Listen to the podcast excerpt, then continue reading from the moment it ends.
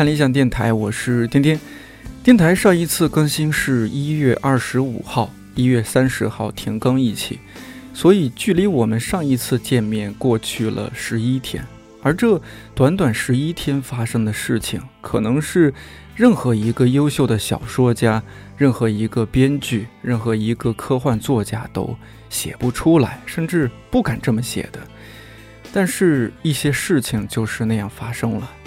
网上的各种信息，估计你已经看了不少，心情也经历了过山车般的起起落落。我先大致回想一下自己最近的经历。一月二十二号上午，我坐地铁去北京六里桥转大巴，地铁车厢里百分之九十五以上的人已经都戴着口罩了。因为朋友前一天的紧急提醒，我也提前准备了口罩戴着。随身的包里也放了一袋口罩，准备往返路上以及回家给家人用。当然，在那个时候，我并没有意识到接下来几天肺炎疫情会来的那样迅猛。大巴上午九点半从北京六里桥出发，前往山西。前半段路程还算顺利，后半段路程在经历了没有原因的整车人原地等待。以及快要接近终点时候的突然换车之后，我终于在傍晚五点多到家。一月二十三号上午，我们全家四口人去当地一家超市采买年货。出门前，我从包里拿出口罩，让家人都戴上。或许是因为前一天刚到家，我就和他们说，这次疫情可能很严重，而我们要去的超市几乎是大半个县城的人都会去的。说服家人戴口罩这件事还算顺利。到了超市，看到的景象一如往年，人满为患。而戴口罩的人，据我目测，不会超过百分之五。一月二十四号，央视春晚，网上没有出现像往年一样大家嘻嘻哈哈刷段子的场景，反而因为那一两天突然出现在公众视野当中的一些事件，大家发出一些质疑，而且有些愤怒。一月二十五号，已经从山东开车回到老家村子里的表弟给我打电话说，村子封了，我恐怕回不去了。一月二十六号早上醒来就看到中学时期最喜欢的 NBA 球星科比遇难的消息，脑子里嗡的一下，觉得这个世界疯了。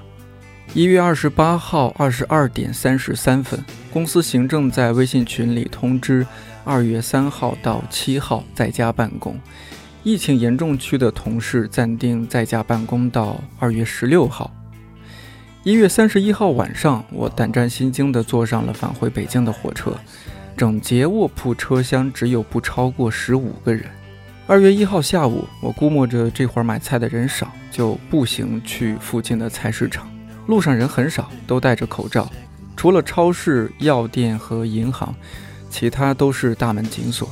到了菜店，人很少，货架上的菜也比平时少。买完了菜，看购物小条，我觉得这些菜要省着点吃。二月五号上午，前一天订的桶装水送到了家门口。二月五号晚上，快递就进不了小区了。送快递的大姐隔着小区大门，把我买的食用油还有大米递了进来。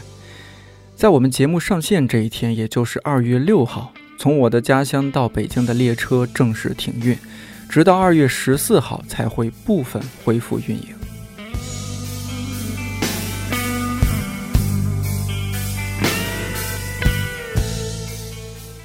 相信很多人和我一样，被这次疫情打乱了春节的种种计划。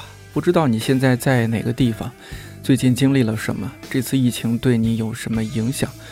欢迎你在这期节目的评论区留言，或许大家的信息能帮助到或者安慰到彼此。虽然理解而且必须配合，但每天在家待着确实很容易让人心烦意乱。看看网上发的段子就能感受到大家的心情。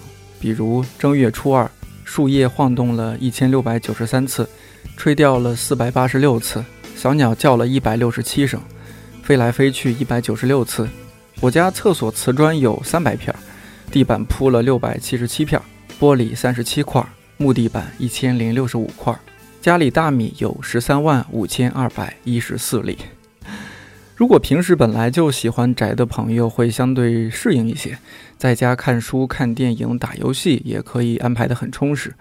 比如我的朋友十一，根据豆瓣记录，他在一月份看完了六十五部电影，而且主要是在春节后完成的。我现在在北京，我家就在北京嘛，所以从放假到现在，一直都在家待着，在家闲没事儿就看电影。放假差不多两周，看了大概有六十五部电影。平均每天看四到五部左右。其实春节原计划就是在家待着，当时就想的，如果可能的话，嗯，最好连家庭聚会都不要去了。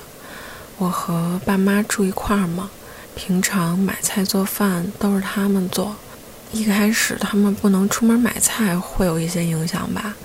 不过他们接受了网购之后，这就不算什么问题了。我自己的话，平常在家就是对着电脑玩游戏、看电影。嗯，这回的疫情还能让我安静的看个电影动画。嗯，因为平常上班的时候都是在周末的时候看，但是有时候太累了，周末就用来睡觉了。然后属于那种什么都看的类型，像《囧妈》这种新上线的国产片子也看，还有各种文艺片儿，侯麦的《人间四季》《绿光》这种也看，还有像《莎乐美》、像《蝴蝶夫人》这样的歌剧电影也看。然后因为前阵子正好去了迪士尼，所以回来的时候还恶补了一下迪士尼。各种系列的公主电影，最近最喜欢的片子应该是大卫林奇的《橡皮头》，我比较喜欢有年代感的片子啦，而且这种片子正好就需要安静的在家看。原来放假的时候，嗯，不出两三天，我妈就说：“你出去走走吧，别老在家待着。”这种，不过现在就每天。看自己想看的电影，然后父母因为知道疫情严重性，也就默认了让我在家看电影。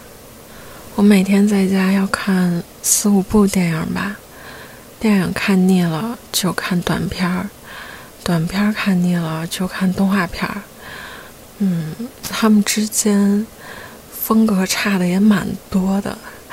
我可以刚看完《洛丽塔蓝丝绒》，接下来就看《蜡笔小新》。哦，对，我这个假期看完了一千六百集的《蜡笔小新》，这要放在平时的话，可能至少要两三个月才能看完吧。然后你就会发现，你刚看完这部电影或者这个系列，他在下边又会给你推荐其他的，你怎么看都看不完。我本来想趁这个假期清一下我的豆瓣想看数量，但发现就越清数量越多，然后你就会发现，即使每天不睡觉，时间都不够用。所以这次对我影响比较大的事情，应该是如果哪天停电了，我就崩溃了。印象比较深刻的就是拿快递的时候吧。原来大家都会送到手里，现在，嗯，就比如说我妈，快递来敲门的时候，我妈就隔着门，让人家把东西放到外边，然后等人家走了之后，我妈再开门拿。其实一开始我觉得这还挺不礼貌的，不过后来就慢慢接受了，平常就会注意卫生啊。勤洗手啊这类的，嗯，然后也会注意到自己的健康问题了，会想调整作息之类的。精神上的就是，我虽然不是很喜欢社交网络，但我又离不开它。在大家不能互相见面交流的时候，这好像是唯一的交流方式了。这算是比较无奈的认识吧，尽快去做的事情，嗯，平时多囤点货，应急的时候啥都缺，嗯，想跟大家说，嗯，珍惜这么长的假期吧。成年人好久都没有放过这么长的假了。然后就是希望大家可以不要那么无聊吧。虽然虽然我每天看那么多电影，其实我也挺无聊的。但其实在这段时间里，就正好是和自己为数不多的。好好独处的日子，外边真的太闹了，光是互联网的声音就已经听不过来了。选择自己想要听的声音，嗯，还挺重要的。那最后，祝大家平安。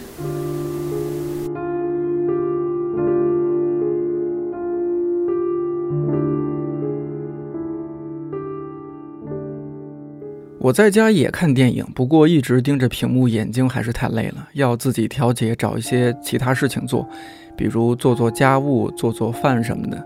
这些体力活动可以帮助我转移焦虑的情绪，让我放松一些。说起来，湖北是这次疫情最严重的省份。之前我和公司的湖北同事糖醋排骨还有小丑排做过一期《我的味觉记忆之武汉赤壁》。不知道你还记不记得，我分别联系了他们两位，来听听作为湖北籍人，他们最近怎么样，都经历了什么。我是糖醋排骨，是在北京定居的湖北赤壁人。春节期间计划跟老公去伦敦，是半年前就订好的机票和酒店。可能因为一直在北京生活，这次计划没有被疫情打乱，如期从机场出发去了目的地，也平安回到了家里。我是二十三号出发，也就是武汉封城的那一天。当天父母送我们去首都机场的时候，就已经开始担心了。他们害怕我落地后就会被隔离。但这次旅行一切都很顺利，我顺利通过了体温检测，上了飞机，顺利的抵达了目的地。同以往的出行没有太大区别，只是三十一号回到首都机场入关的时候出了一点点状况。我是在人工入关的窗口递交了护照，窗口内两位戴着口罩的官员查看了我的资料，几秒钟之后，他们开始无言，并相互对望，并没有给我盖章。我大概站了有十秒钟后，才意识到可能出了问题，是我的体温偏高，还是我不小心咳嗽了？后来我猜，可能因为我是湖北人。当时排在我后面的老公已经进关了，他站在我那一列的窗口后看向我。官员开始打电话，一会儿一个警察过来拿走了我的护照，他示意要带走我，问几个问题，让我老公留在关内。我老公执意要跟我一起，于是他的护照也被收走了。我们一起走到几米远的一个简易隔离区，由类似医院的蓝布屏风围着。一个护士看了我的护照，呃，例行询问以及。测量了我的体温，电子体温枪显示三十七度二。护士有点慌，示意我们去旁边坐一会儿，说去拿一个体温计再测量一次。我瞬间也紧张了起来。刚才过体温检测时明明没有问题，坐下量体温的时候，我才注意到蓝布屏风隔出了几个小隔间，离我最近的里面有两个人在打电话，听口音应该是湖北地区的人。大概是在跟家人讲隔离住的地方在哪里之类的。好在水银计显示体温正常，三十六度六，我们就被放行了。护士紧张的甚至忘记把我的护照随手放在了哪里。我老公后来跟我感叹说：“那个警察和护士都好年轻，他们可能比我们两个还小，他们也特别害怕呢。”这次春节有很多朋友来询问我的近况，包括有些很久不联系的。道长也有跟我留言，他担心我出行会受影响，也担心我湖北的亲人，非常感动有这么多人的关心。我本人基本没有受到什么影响，相比之下，我的亲人和朋友们就没有这么顺利了。除了我的父母之外，我几乎所有的亲人都封在了武汉和赤壁市内，各自在家隔离。赤壁市内基本限行，所有的道路都被路障封住了，小区也被封住了。嗯，目前除非采购必需品，应该是不可以出门。好在他们都身体健康。我的表弟定居在西安，近几个月未去过武汉，但因为是武汉身份证，在高速上被拦下了，隔离在了附近的酒店内。他告诉我，同时被隔离的还有几个开着 A 牌照的东北卡车司机。我的堂哥是赤壁市市区医院的一名化验科大夫，从节前一直奋战至今。目前全院的医生基本都在实行自我隔离，还未与家人团聚。这次去伦敦，我们每天清晨都会看英国的新闻，关注疫情的消息。我记得有一天的新闻是，英国学者责备英国政府不够重视这次疫情。没有采取相关措施。去人多的地方，我们也会尽量戴着口罩，特别是博物馆、美术馆这类游客多的室内场所。大部分英国人看到我们戴口罩，当时还没有特别大的反应。相对的，亚洲游客就会有一些很自然的反应，他们会避开或者会，呃，有意下意识地捂住自己的口鼻。中国游客就很很好辨认了，大部分都戴着口罩，而且无论戴不戴口罩。都不约而同的绕着走，我们也是这样。我后来回忆旅途中的防疫措施，这次绝大部分旅客和空姐、空少都戴着口罩，唯一不同的是，出发的航班在快降落时，机长播音说，根据国际卫生组织的规定，在机舱内喷洒了消毒剂。回来的航班就没有，但用餐的湿纸巾换成了小小的酒精消毒巾。这次的伦敦旅程很有意思。也非常开心，但整个旅行期间，我们也都伴随着担忧。我们几乎没有在朋友圈分享见闻，只有唯一一次是我在 Tate Modern 的十层露台看到了马丁·克里德的那一件灯光装置，就是 Everything is going to be alright 那一件，然后就立刻联想到了国内的事情，于是拍下了发到了朋友圈里。是想告诉自己和亲友，一切都会好起来的。当时随着天色暗下来，泰特天厅的三面落地窗都印着那句话，也是现在我想对大家说的。嗯，我还想补充一点，就是我在国外看到避开中国人的很多都是中国人自己，包括我自己也会本能的离开，呃，自己的同胞一段距离。嗯。所以有时候看到“中国加油，武汉加油”这样的口号，我不知道该怎么面对。嗯，我自己也因为是湖北人，有被区别对待的经历，而且我还有很多受过不公平待遇的湖北老乡。嗯，在国外的时候，我很怕自己生病，不是因为怕这个病毒，而是怕因为我出去玩然后病了。被网友攻击是出逃的湖北人，很多时候大家都不会去过多的了解新闻背后的情况，可能仅仅凭借着一纸或者是一段新闻信息就会去谴责，或者是或者去批判新闻事件里的当事人。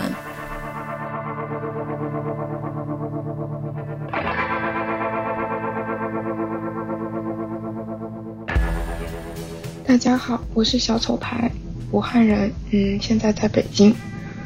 大年三十到目前都是在天津、北京两地度过的。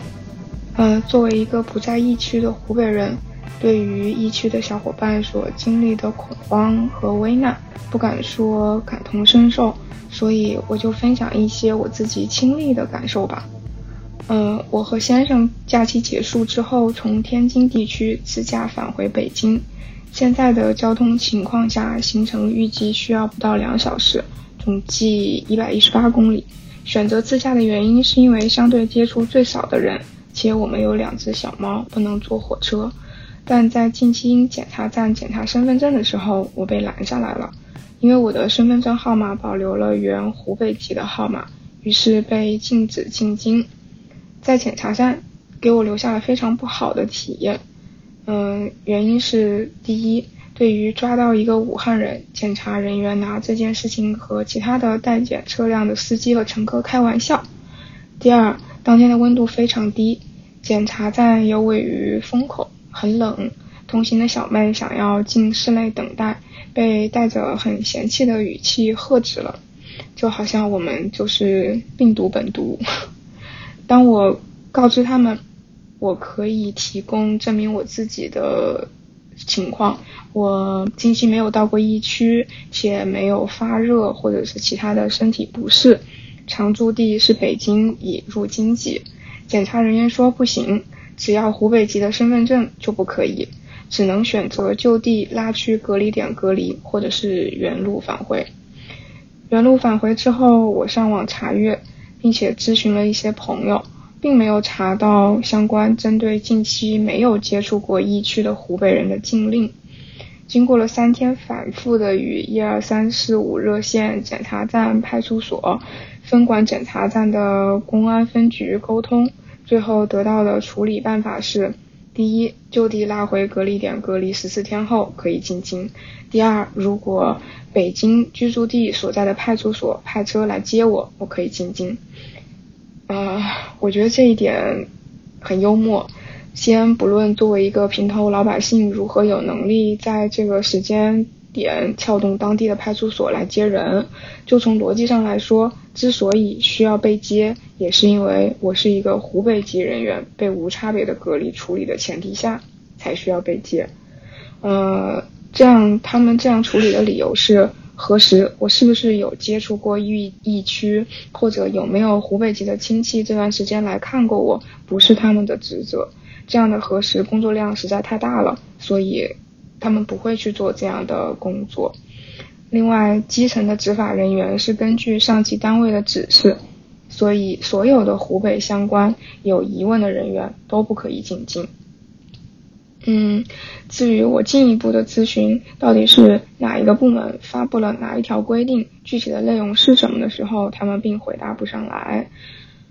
他们让我联系上面的上级部门。对于这样的处理，我的疑问是如何证明在此期间其他的在京或者是返京的人员没有接触过疫区和疫区来的人呢？只是因为湖北籍在筛选中就必然会有更大的可能性吗？上级指示的，如有疑问就不允许进京的范围是什么呢？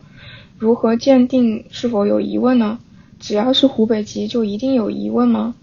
事后我了解到，很多和我类似情况的湖北人都被拦阻，或者是直接拉到了隔离点隔离，且所有人都是在高速上被拦截，飞机和火车都能顺利的通过。最终我们也是选择乘坐火车顺利的返回了北京。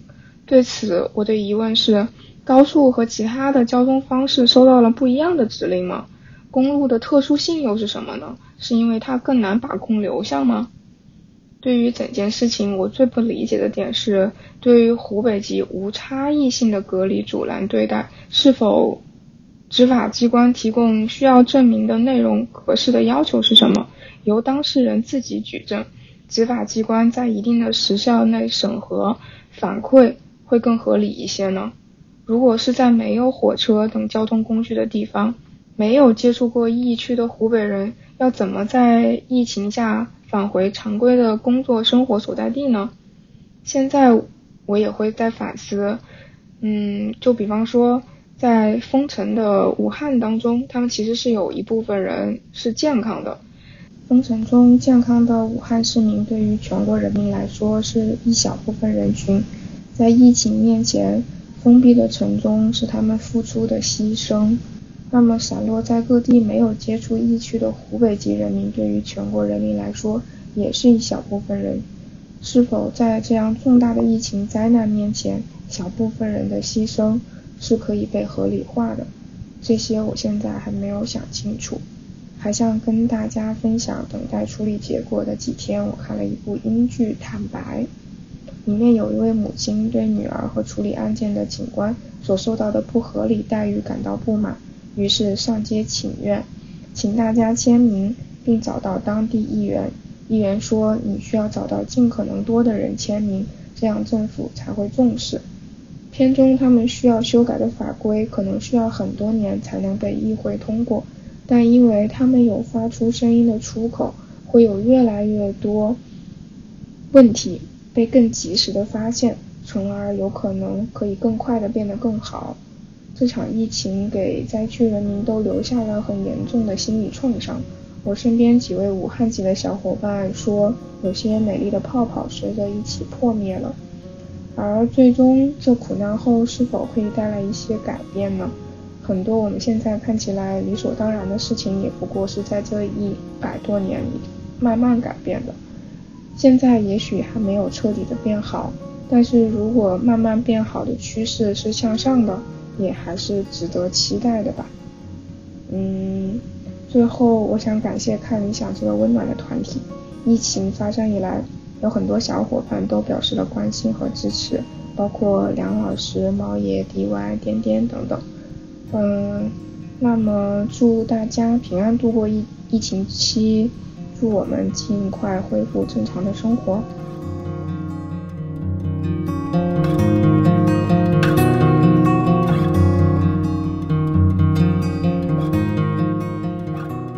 我很怀疑有些人是一边在网络上喊着“湖北加油，武汉挺住”，一边在现实中遇到湖北人避之唯恐不及。我另一位同事肉，只因为他的室友是武汉籍，他们俩就被周围居民举报，即使提供最近的出行记录，证明已经很久没去过武汉也不行。按照肉的描述，在和居委会以及房东多次协商无果的情况下，两个女孩被迫带着基本的生活用品连夜去朋友家住。而从出租屋往出走的过程中，周围居民依然不依不饶地谩骂。肉忍不住回骂了几句。湖北这次不幸成为疫情最严重的地区，但谁都无法预料下一次这种不幸会发生在哪里。我们当然要注意防护，保护好自己和家人，但也不应该把任何一个人、任何一群人简单粗暴、赶尽杀绝式的标签化。毕竟人是人啊。徐子东老师在微博里说：“设想你现在武汉。”说实话，我都不敢想象身处其中的焦虑、惊恐，甚至绝望。我托同事帮我联系到了另外三位朋友，他们有的是身在武汉的非湖北籍人士，有的就是身在武汉的本地人，还有的是在疫情同样严重但容易被人忽略的湖北非武汉城市，比如湖北天门、宜昌这些地方，来听听他们最近的经历以及感受。我叫木兰二姐，我本人呢是地地道道的湖南人，现在正在武汉这座城市工作生活。嗯，现在每天就是一天做三顿饭，也属于说是呃被迫上岗的厨师啊。其实平常并不太会做饭，啊，现在不得不每天在家里啊一日三餐都要起来做饭。偶尔也在门口啊取取外卖，啊，蔬菜、水果、盒马快递等等。嗯，因为相比去超市采购，呃，外卖的风险还是比较低的，所以我们基本上选择外卖来进行采购日常的物资。啊，比如说有时候外卖不送的情况下呢，那就不送了。啊，每天啊基本上都会关注各种啊，比如说饿了么呀、美团啊。呃，盒马啊，等等啊，快递有一些什么可以送的，就及时买，买了以后及时抢。除了生活之外啊，呃，就是工作，嗯，目前的工作可以说是比以前呃忙大概三到五倍的工作量，战线也拉得很长。因为我本身是属于新媒体工作者，嗯，也是属于我们武汉的呃当地的党政媒体吧，所以说遇到。疫情这样的状况的话，我们的工作确实非常的饱和，非常的多。春节的话，我们本来就是安排跟家人一起聚一聚，去回天津，然后呢，还有时间的话，带呃老人啊、孩子啊，一家人能够去北京转一转。去年是我们建国七十周年。这么多年路过北京也很多次，但是很少能够有机会可以跟家人一起去逛一逛的。其实说到上一次正式的在北京旅游的话，可能也是二十年前的事了吧。所以今年的北京行其实是我们一家人，呃非常想完成的一个计划。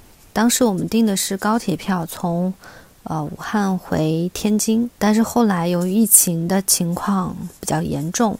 所以呢，我们立马要把高铁票退了，然后改成了飞机票，因为觉得好像机场的安安检稍微相对来说严格一点吧，呃，然后接触的人群也稍微少一点，在旅途中的时间也会短一点，降低风险。所以在。春节前一阵子，我一直在忙着就是改签啊、退票等等各种各样的呃事情。后来呢，在阴历二十八号那一天，我们是有计划再一次敲定行程的，跟我老公一起。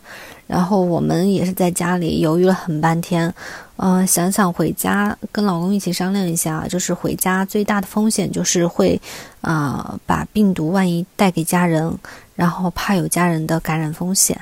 呃，那么如果不回去呢，则我们两个人就在武汉过年了。其实，就是见不到孩子，特别想他，然后想家里的人。我老公也是，呃，因为去年是在我家，呃，湖南过的年，然后老公可能是两年没有回家，也特别的特别的想念，啊，家乡的亲人。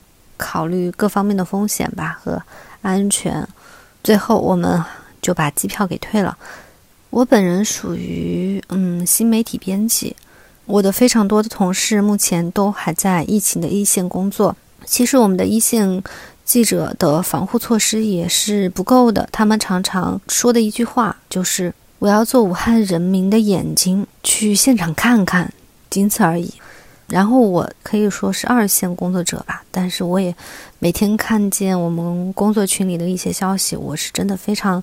啊，担心前线的同事们，偶尔会看到他们从前线发回来的这个工作照啊，都是那种席地而坐呀，灰头土脸的，每个人的手机都挂着这个充电宝的线，有的地方像有一些医院啊，包括现场都非常的偏远，然后呢，现在很多超市啊，还有一些便利店也不是经常开门营业，所以说他们记者。身负前线的时候，其实温饱都成了问题。不过他们还是义无反顾的往前冲。我们相信武汉肯定会好起来的。然后再说一下我居住的环境和我呃周边的武汉人民吧。嗯，我是一个湘妹子。嗯，然后大学毕业以后呢，和老公，我老公也是外地人啊，两个人都留在了武汉，两个人都算是外来人口了。那么目前呢是在武汉工作，在武汉定居。从除夕，也就是三十以来，我们都很少很少出门，基本上不出门吧，没有什么事情不出门。呃，当然家里的物资也是非常的紧张。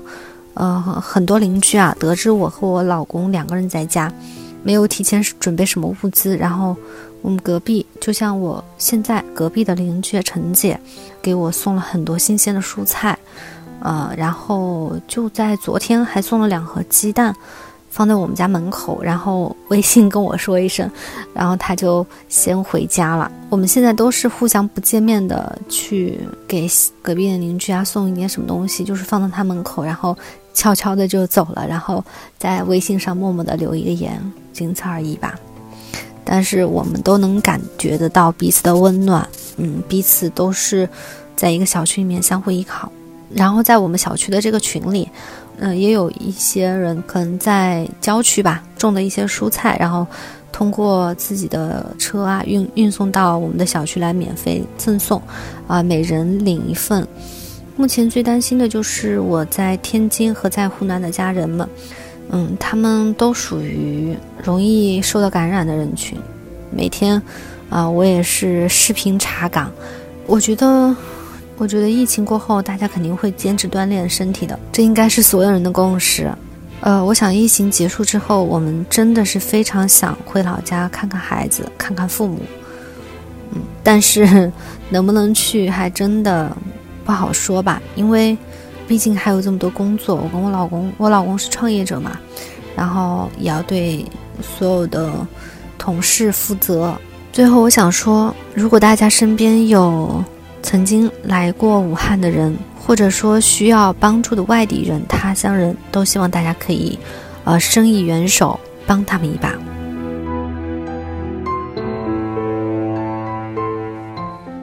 你好，我是小 C，我是湖北省武汉市蔡甸区人，现在也在湖北省武汉市蔡甸区。蔡甸区就是武汉市的一一个远郊区，可以这么说。离市中心的距离话，可能比较远，特别是离汉口、武昌这种重灾区是比较远的。然后呢，我现在也在这里。从大年三十到现在的日常的生活情况的话，可以说是从物资慢慢的充足到现在慢慢的有一点匮乏，我们是深有感触。不仅仅是医疗物资的匮乏，比如说是酒精以及八四消毒液，这些基本上都很难见得到，而且基本上是药店前面都会是人山人海，一直在排着队，能够买到一瓶就已经很不错了。然后呢，在超市的话，目前来说，街上很多的超市现在允许开的只有呃两家特别大的中百。中百仓储，对，这就是我们平时买菜以及买生活用品的地方。关于沐浴露这种洗浴物品，基本上是特别特别多的，因为毕竟没那么多的人会去购买，然后家里一般都储存了有很多。但是像生活用品，比如说泡面，基本上是抢购一空。饼干的话，基本上还有，像平时日常需要的一些吃早饭的馒头啊。呃，饺子啊、汤圆这些都可能比较匮乏，基本上都很难买到。一般来说，早上十点钟开门，十点钟之前，差不多九点钟的时候，就有很多老爹爹、老婆婆就排上了队，基本上是很难能够在第一时间进去，能够拿到自己所需的物资。而且，特别是猪肉这种东西，牛肉都还好，牛肉供应还是比较充足的。猪肉这种东西的话，是很难能够买到的。嗯，我是一月的二十九号，然后出现了感冒感冒的现象。当天下午的五点钟开始有感冒的现象，当时没有怎么注意，到了晚上七八点的时候发现有点发烧，当时是低烧，三十七度六，然后到了第二天早上发现到了三十八度五，在第二天中午的时候发现有三十九度二，然后当机立断就决定下午去医院。去了医院之后呢，感触特别深。一进医院，当然这些医院是定点发热的医院，就是说只要是发热，普通的医院都不能去了，只能去这些武汉市政府、湖北省政府指定的定点发热医院才能去进行一个门诊。然后先去门诊中心，就是急诊中心，它临时改成了发热门诊。然后呢，一进去，那个门帘是半开的，只有一条道路能进。有时候还得排队进，因为门口里面有一个护士，身着很严密的防护服的护士，在那个地方用那个体温检测枪在那边往你头上去扫描，看你多少度。然后我一进去的话是扫描是正常温度，然后我说我是病人，我有点发烧，他就给我水银温度计检测，检测嗯有一个地方有点好评，因为他让我检测两次，有的有的人是检测三次。然后两次我温度都比较高，所以就推荐我去发热门诊。当时那个急诊里面的人是特别特别多的，不仅仅是普通的发热，就像我这种感冒发烧，当然还有一些老人家身体不好，可能进行了一个嗯手术，在那个急诊手术室，还有的是胸痛、卒中这种人群是特别多的，还有骨头摔伤的人也是特别多的，因为医院它的。当时的人手特别特别的少，也不能说特别特别少吧，只能相对于当时的病人来说特别特别少。本来平时是完全够用的这些医务人员，但是在这个特殊的时期，他们实在是没有办法。随着人越来越多，然后就开始进行分流，急诊一、急诊二、急诊三。但是我因为发热，就去了发热门诊之后，里面是一个防护服医生，同时只接诊一个的病人，然后。他先问我一些，呃，肺炎的一些症状，发现我都没有，然后医生松了一口气。当然，这个医生也是身着防护服。呃，发现我没有这些症状之后，他就推荐我去进行一个血常规的检测，以及 CT，还有各项各项什么我都没听过的一些检测。然后我一个个进行检测，检测的过程是特别的繁琐，而且等待时间特别长，因为人太多太多了。在医院里面，人人都身着的很多都是一些平时不想要的衣服，因为据我所知，很多人进了医院那个衣服，回家之后都是直接打包，然后放到一个袋子里面，基本上都不会再用，或者是等等病好了之后，基本就丢了。生病的时候会用一点，就总怕这些衣服上面会携带有一些病毒，然后回到了家里面。呃，这些检查都检查完了之后。再次回到发热门诊，寻找我那个跟我问诊的医生，然后他说我没什么事儿，要我回去自己就感冒，就是普通的感冒发下烧，推荐我去吃自己常吃的一些感冒药来治疗。但是我因为我经常得这个就是上呼吸道感染，然后扁桃体化脓嘛，然后我自己都知道怎么治。呃，我看那个血常规的治疗那个诊断说明书，我觉得我的血象特别高。然后我跟医生说能不能去打针，医生说我们这里连个打针的人都没有了，医生全部都已经用去去治疗那些隔离患者。然后当时还跟医生说了几次，医生医生实在是没办法，说我帮你问一下吧。结果问到最后还是没有办法，是真没有医生能给我打针。然后医生只能推荐我去家里旁边的小诊所，或者去普通的医院去打针。然后呢，我还是去了。去了之后打针之后，感觉效果好多了。但是在普通的流感的医院，就治疗我这种流感的医院，那些医生的话，有的医生是有防护服，门诊的医生有，但是护士呢，据我所知，呃，给你打针的护士有，但是普通的护士是绝对没有的。普通的护士绝大部分都是戴着口罩。然后戴着一个普通的护士帽，就这样，就到处走动，然后去照顾病人。他们没有任何的物资。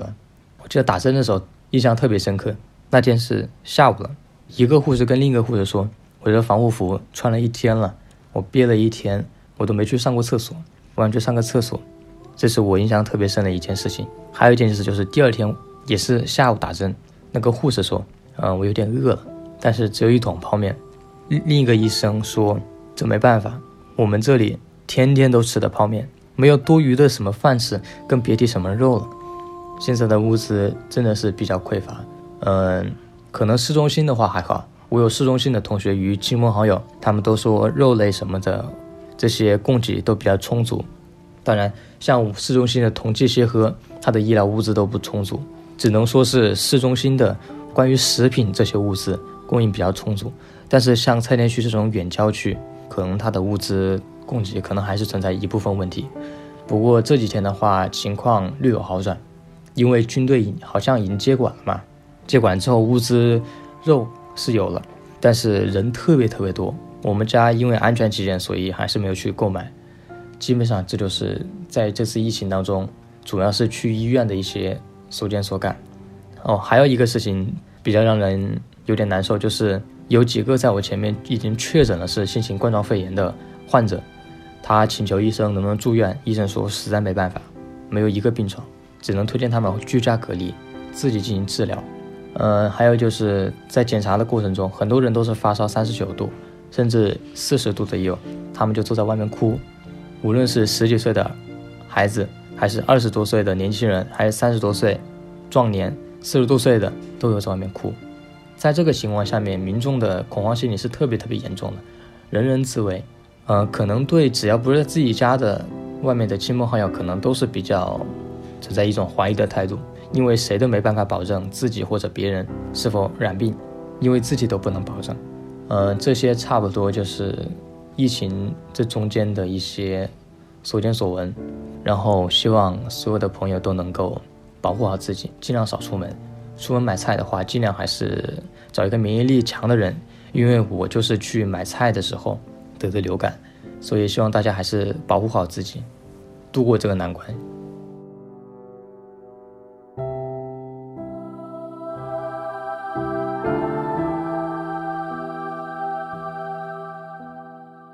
我是小许，湖北天门人，现在在宜昌枝江，从腊月二十九一直到今天。正月十一都是在枝江的消防大队度过的。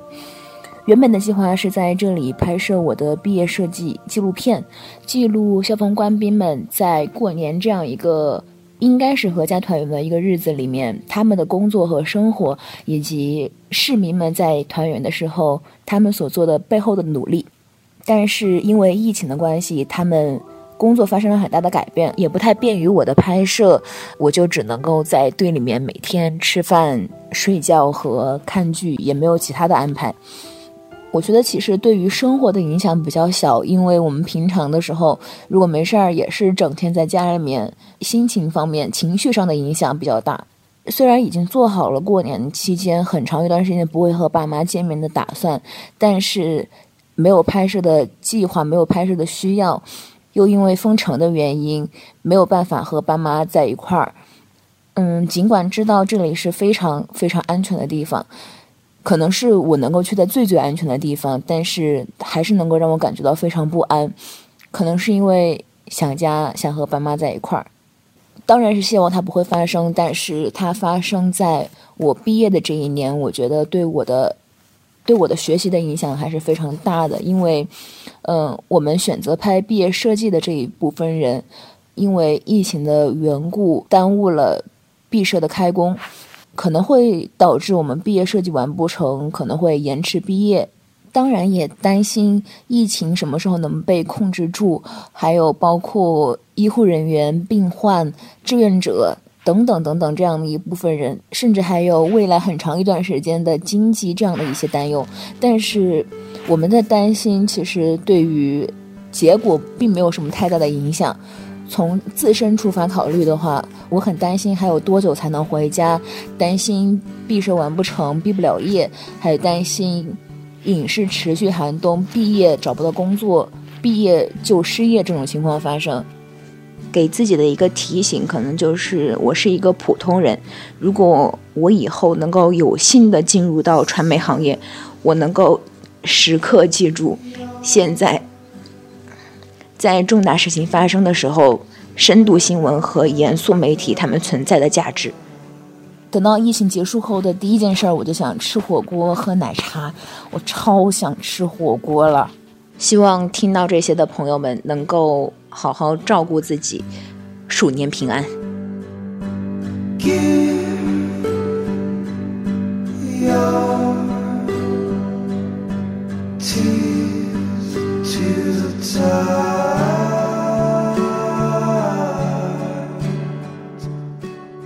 前面说过，很多人在家待的都有点烦，但另一方面是很多人有家都不能回，比如那些在前线工作的医务工作者，还有其他防护疫情的工作人员。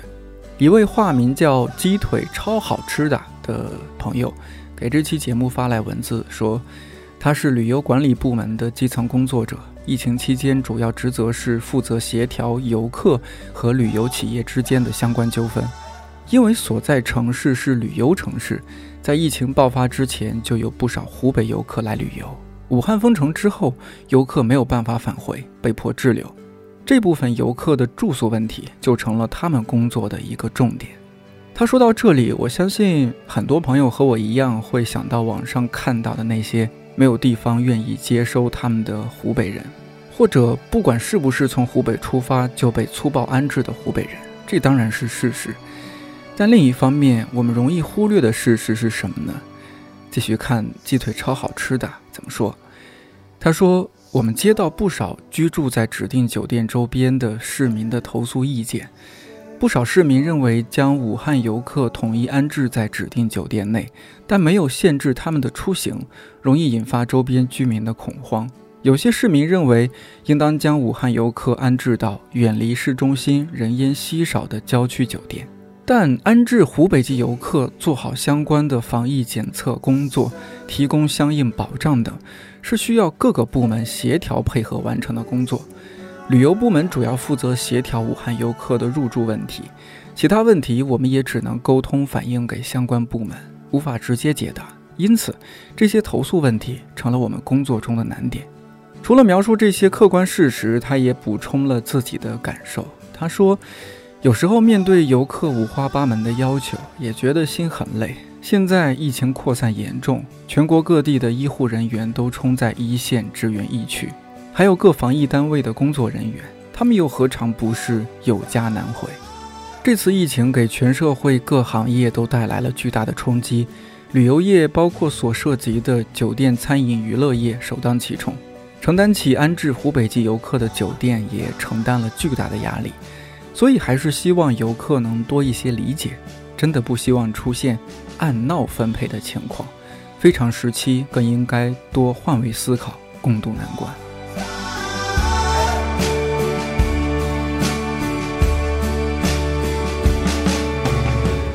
前段时间网上有一篇报道，描述了疫情中灯下黑的状况。简单理解就是，武汉作为疫情严重地区得到了最多的关注，但疫情同样很严重的湖北其他小城市、小地方却少有人注意。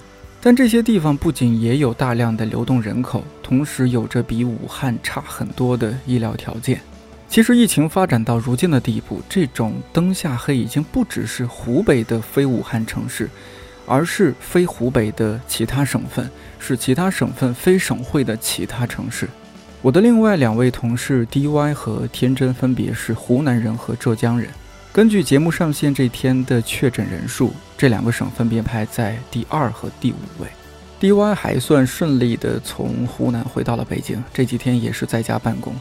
天真昨天晚上和我们在微信群里说，他所在的县城被封起来了，原来订的高铁也停运了。不知道什么时候才能回到北京。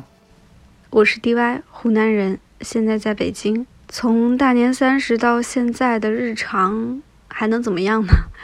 就是宅呗。因为大家也知道嘛，我去年叫什么新婚了，所以本来今年的计划是可能过年的时候会各种走亲访友啊、拜年啊什么的。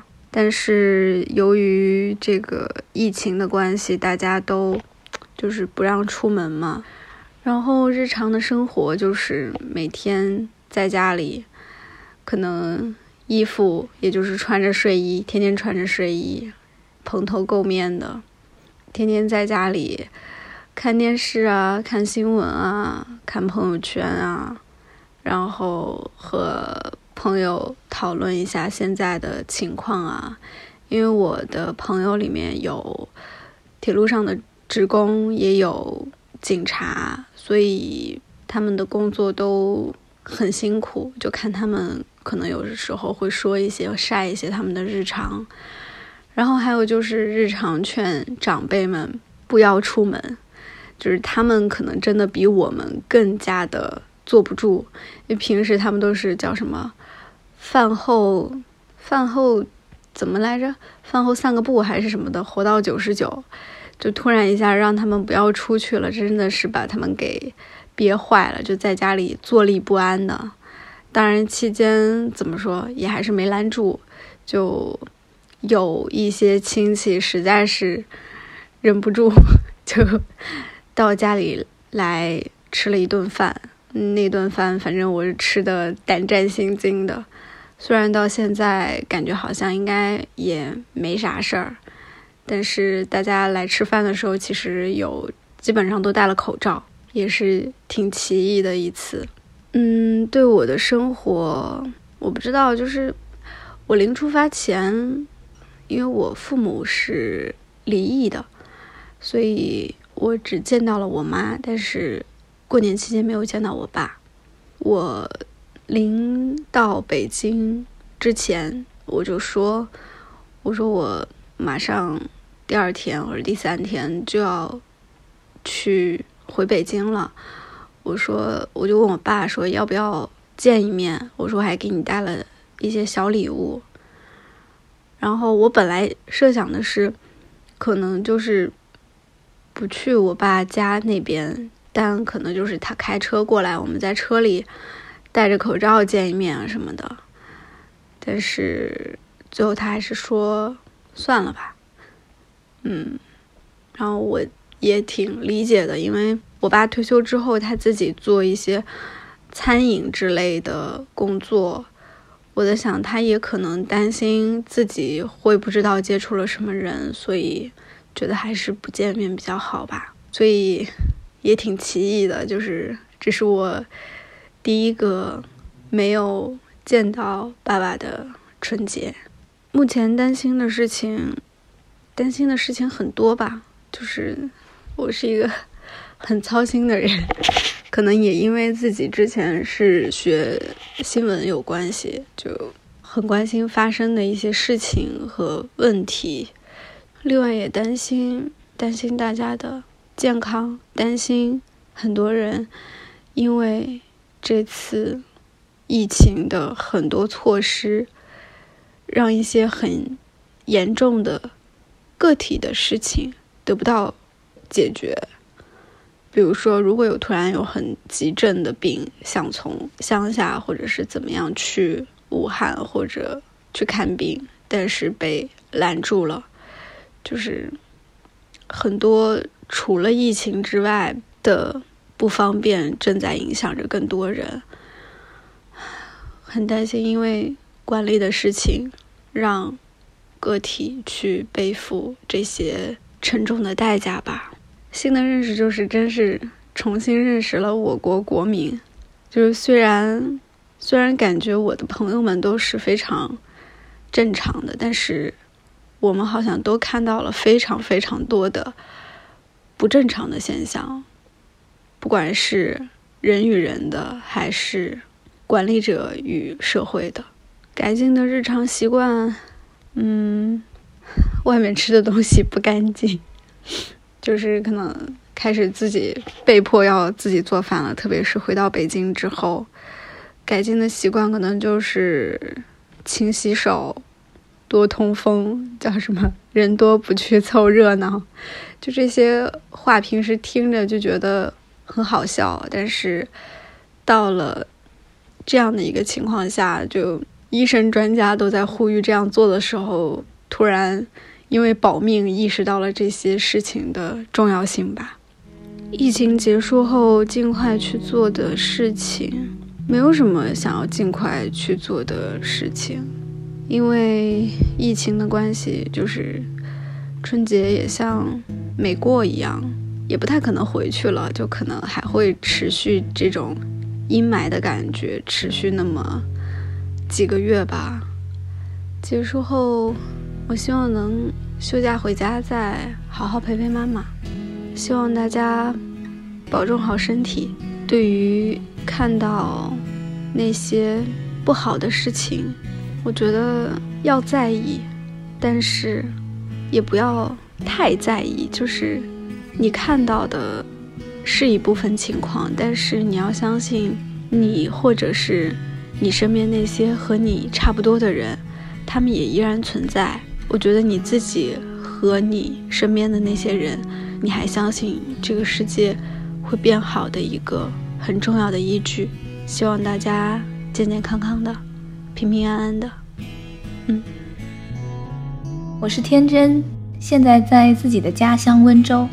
从北京回家后，我只出过一次门，是在深夜里倒垃圾。街道很安静开阔，在白天的时候它也是这样的。本来约了很多要见面的朋友，但后来我们只是在网络上相互问候。这些日子偶尔下雨，但是大多数是晴天，天空总是特别亮，好像根本没有发生过那些残忍的事情。对于我们这个暂时没有感染肺炎的小镇来说，除了出门的人少了，也没有什么和以往不一样。每天我醒来的第一件事情是打开微博、微信。看看有没有好消息，但通常是愤怒、伤心、无力，还有感动。一九五八年，弗洛姆在谈论美国人的问题的时候说过：“大多数的美国人只关心自己的私人事务，也就是说，他关心他的健康、财富和家庭事务，他并不关心所在的社会。虽然他谈论社会，他把自己的私人生活和他作为社会成员的存在分开了。”并且把社会成员的那部分交给了政府去管理。他说，德国人以同样的方式把自己的责任，了解我们国家发生了什么的责任，委托给了专家去管理。因为公民感到自己不能够做出判断，即使他应该判断并承担责任。同时，他也提到了当时德国政治系统的一个根本缺陷，那就是个人公民。几乎没有可能在决策的过程中产生任何的影响，这会导致大量的政治倦怠和愚蠢。以前我认为，让一个幸福且无害的人去认识世界邪恶的一面是一件残忍的事情，但是现在我意识到，那一份幸福其实是摇摇欲坠的。活在某一个尚且安全的角落，并不是长久之计。一直以来，我都是一个中间派。从一个人的动机去理解所有发生的事情，所以一切的发生都显得必然且没有办法。但是，如果我们从这一刻开始，加入真假善恶的辨析，那么以后坏事少一点，那也是一种必然。这次的公共卫生事件，其实对于很多人来说，是一个很好的民主参与的锻炼。我们开始看到更多平常被忽略、被掩盖的事实。当我们开始关注，转机也就会随之到来。录下这些话的这一天，刚好是立春。朋友说立春快乐。我愣了一下，春天还没有来的时候，谎言甚至催生了并不存在的植被，而春天来了，这一切却还是看起来光秃秃的。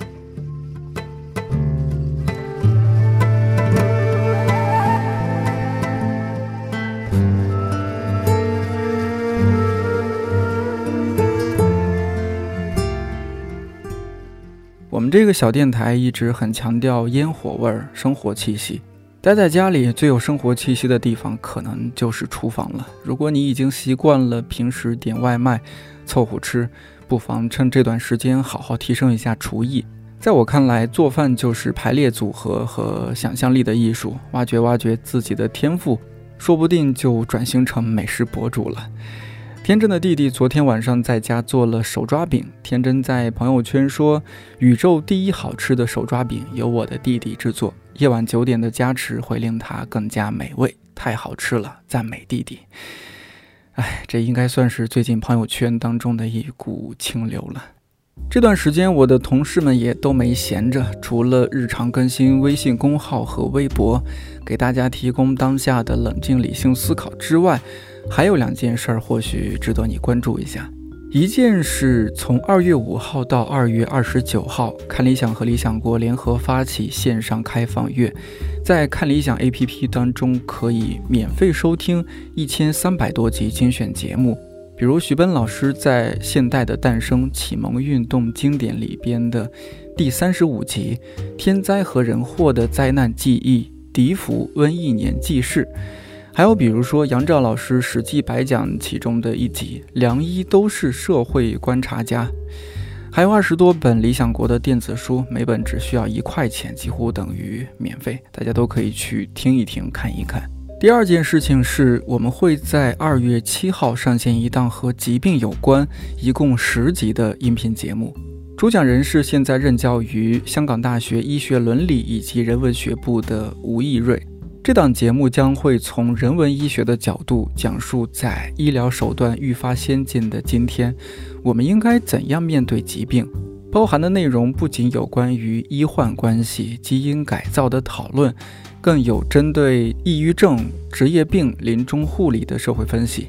希望听完这十讲，你能拥有一种更加积极健康的人生态度。除了这些，理想国在二零一九年四月份出版的《病毒星球》这本书，我觉得也值得一看。作者是曾于二零零七年摘得美国国家科学院科学传播奖的知名科普作家卡尔奇莫，译者是科学松鼠会成员刘洋，编辑之一是我的同事 E.J。书里的一些观点很有趣，也很值得深思，比如。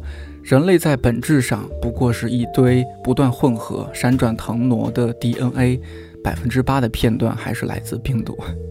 这本书会让你重新理解病毒和人类的关系，而且也有助于认识人类在万物中的位置。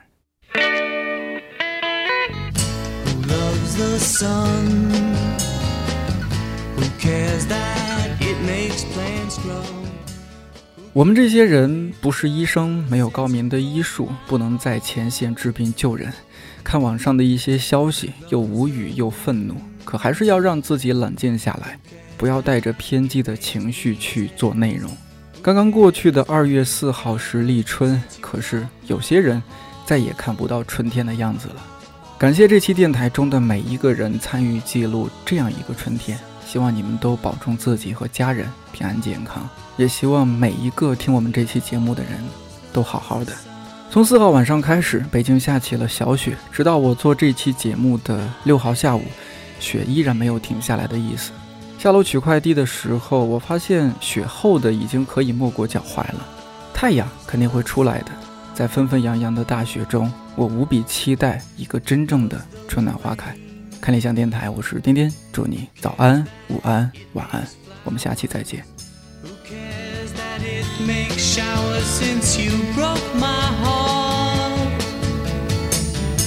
Loves the sun? Who cares that it is shining? Who cares what it does since you broke my heart?